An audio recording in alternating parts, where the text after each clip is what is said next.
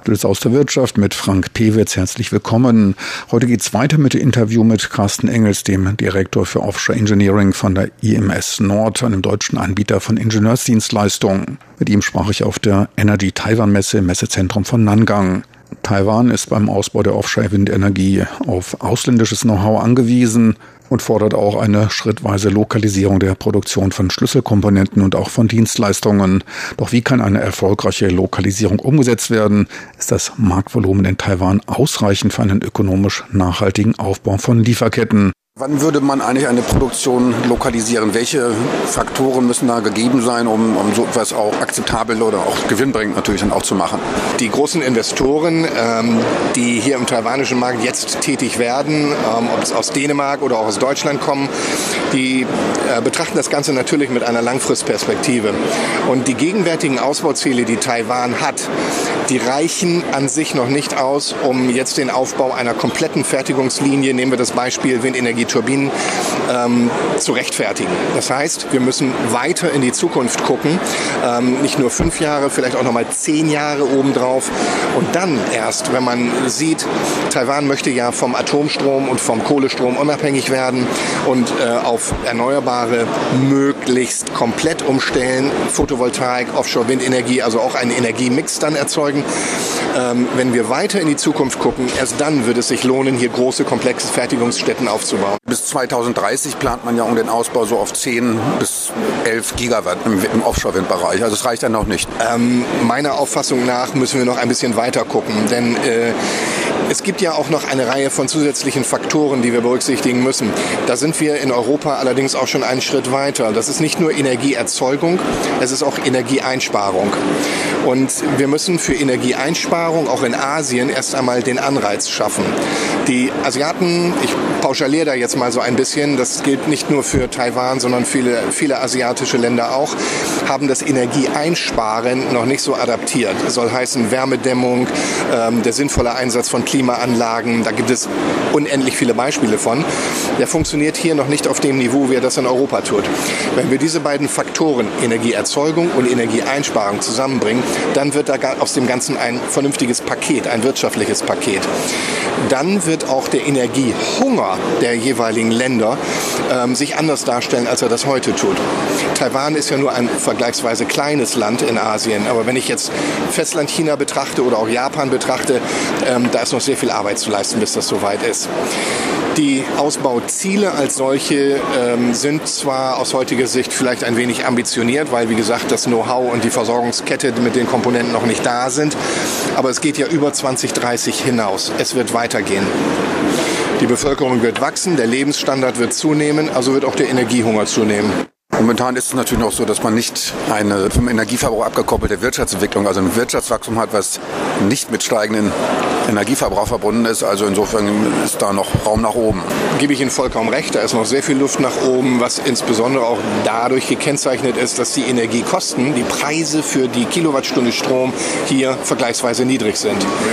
Also ist der Anreiz zum Energiesparen noch gar nicht vorhanden ist natürlich auch äh, eine versteckte Subventionierung der heimischen Industrie. Dem widerspreche ich auf keinen Fall, das ist durchaus richtig.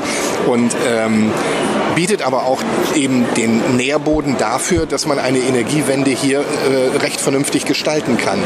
Ähm, und auch der Bevölkerung suggeriert, wir können äh, erneuerbare Energien fördern und der Strompreis steigt dadurch nicht exorbitant, sondern vielleicht nur minimal.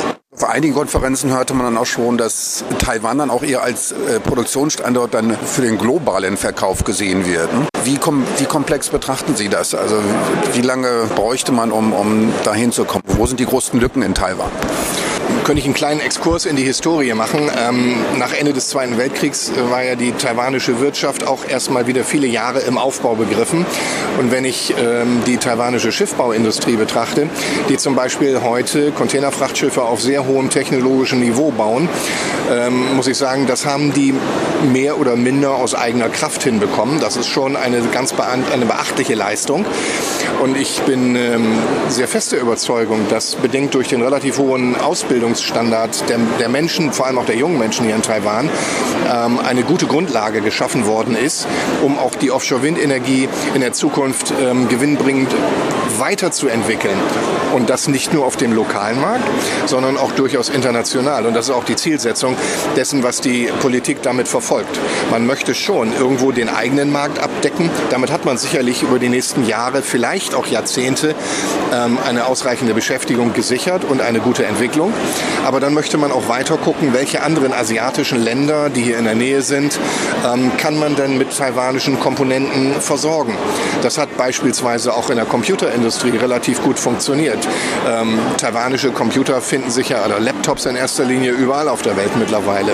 Und da kann ich mir durchaus vorstellen, dass das mit Windenergiekomponenten in welcher Form auch immer eines Tages auch der Fall sein wird. Die Prognosen also für den weiteren Ausbau der Windenergie sind, sind ja enorm. Man rechnet ja bis 2050 mit 300 Gigawatt.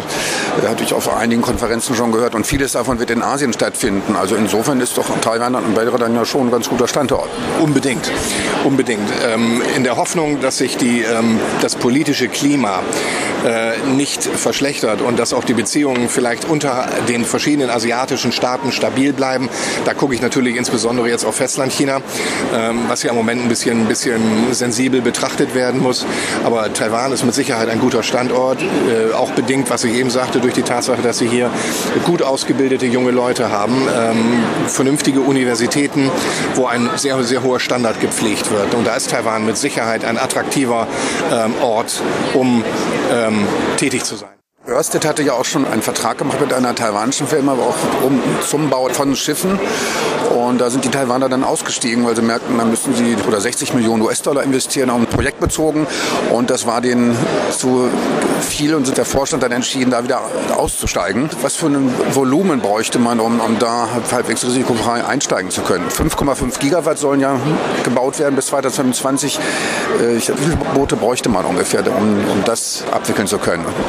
Das ist eine relativ komplexe Frage, ähm, die sich da jetzt stellt. Wir haben eine ähnliche Situation in Europa auch gehabt. Und als wir vor zehn, elf Jahren angefangen sind, die Windenergie oder die äh, Energiewende in größerem Stil voranzubringen, gab es diese Schiffe auch nicht. Auch dort mussten die erst entwickelt und dann gebaut werden. Die wurden zum Teil in Deutschland, zum Teil in Polen, aber einige auch in ähm, Südostasien gebaut. Und ähm, Jetzt mittlerweile haben wir einen relativ stabilen Stand dort erreicht. Hier in äh, Asien fehlt das alles noch komplett. Die wenigen Errichterschiffe, die jetzt hier vor Ort bereits tätig sind, die kommen alle aus Europa. Äh, die sind mit europäischen Besatzungen ausgestattet und können dann ihr, ihr Werk so im Moment hier verrichten. Die Ausbauziele von 5,5 Gigawatt bis 2025 rechtfertigen im Augenblick noch nicht den kompletten Aufbau einer, sagen wir mal, Fertigung für Offshore-Schiffe insgesamt. Ich denke, für diese für diese Phase, die wir jetzt äh, bis 2025, wir reden da über nur fünf Jahre, das ist nicht viel, ähm, da wird, äh, werden die Schiffe noch aus Europa hierher gebracht werden müssen. Für die Anzahl der Windparks, die man dafür braucht, ähm, lass es geschätzt vielleicht zehn Stück sein, vielleicht zwölf Stück, irgendwas in der Größenordnung. Da reichen auch eine entsprechende Anzahl von, Anzahl von Schiffen. Das mögen vielleicht acht oder zehn Schiffe sein, die dann hier tätig sein müssen, aber über einen sehr begrenzten Zeitraum. Die Frage, die sich dann stellt, ist, was mache ich mit den Schiffen danach? Ich muss sie ja weiter beschäftigen. Das heißt, die Energiewende hier in Taiwan muss auch weitergehen. Bis 2030 sind erstmal 11 Gigawatt an Windenergiekapazitäten geplant. Das gesamte mögliche Offshore-Potenzial wird für Wassertiefen bis 50 Meter auf knapp 50 Gigawatt geschätzt. Nicht alles davon ist allerdings umsetzbar bzw. ökonomisch sinnvoll. Luft nach oben ist allerdings noch vorhanden. Die zusätzlichen Kosten für die Einspeisetarife für Windenergie werden sich in Taiwan in Grenzen halten, da diese nur für die ersten 3,5 Gigawatt gezahlt werden. Die Tarife sind etwa doppelt so hoch wie die normalen Tarife und dürften den Staatsversorger Taipower für den Offshore-Windbereich dann jährlich 450 Millionen US-Dollar kosten. Alle anderen ab 2025 in Betrieb gehenden Windparks sind nach dem Auktionsverfahren umgesetzt. Der dann angebotene Strom liegt preislich in etwa bei den momentanen Herstellungskosten von Taipower und das ganz ohne CO2-Emissionen. So viel für heute aus Aktuellem aus der Wirtschaft mit Frank Piewitz. Besten Dank fürs Interesse. Tschüss und auf Wiedersehen bis zur nächsten Woche. Thank.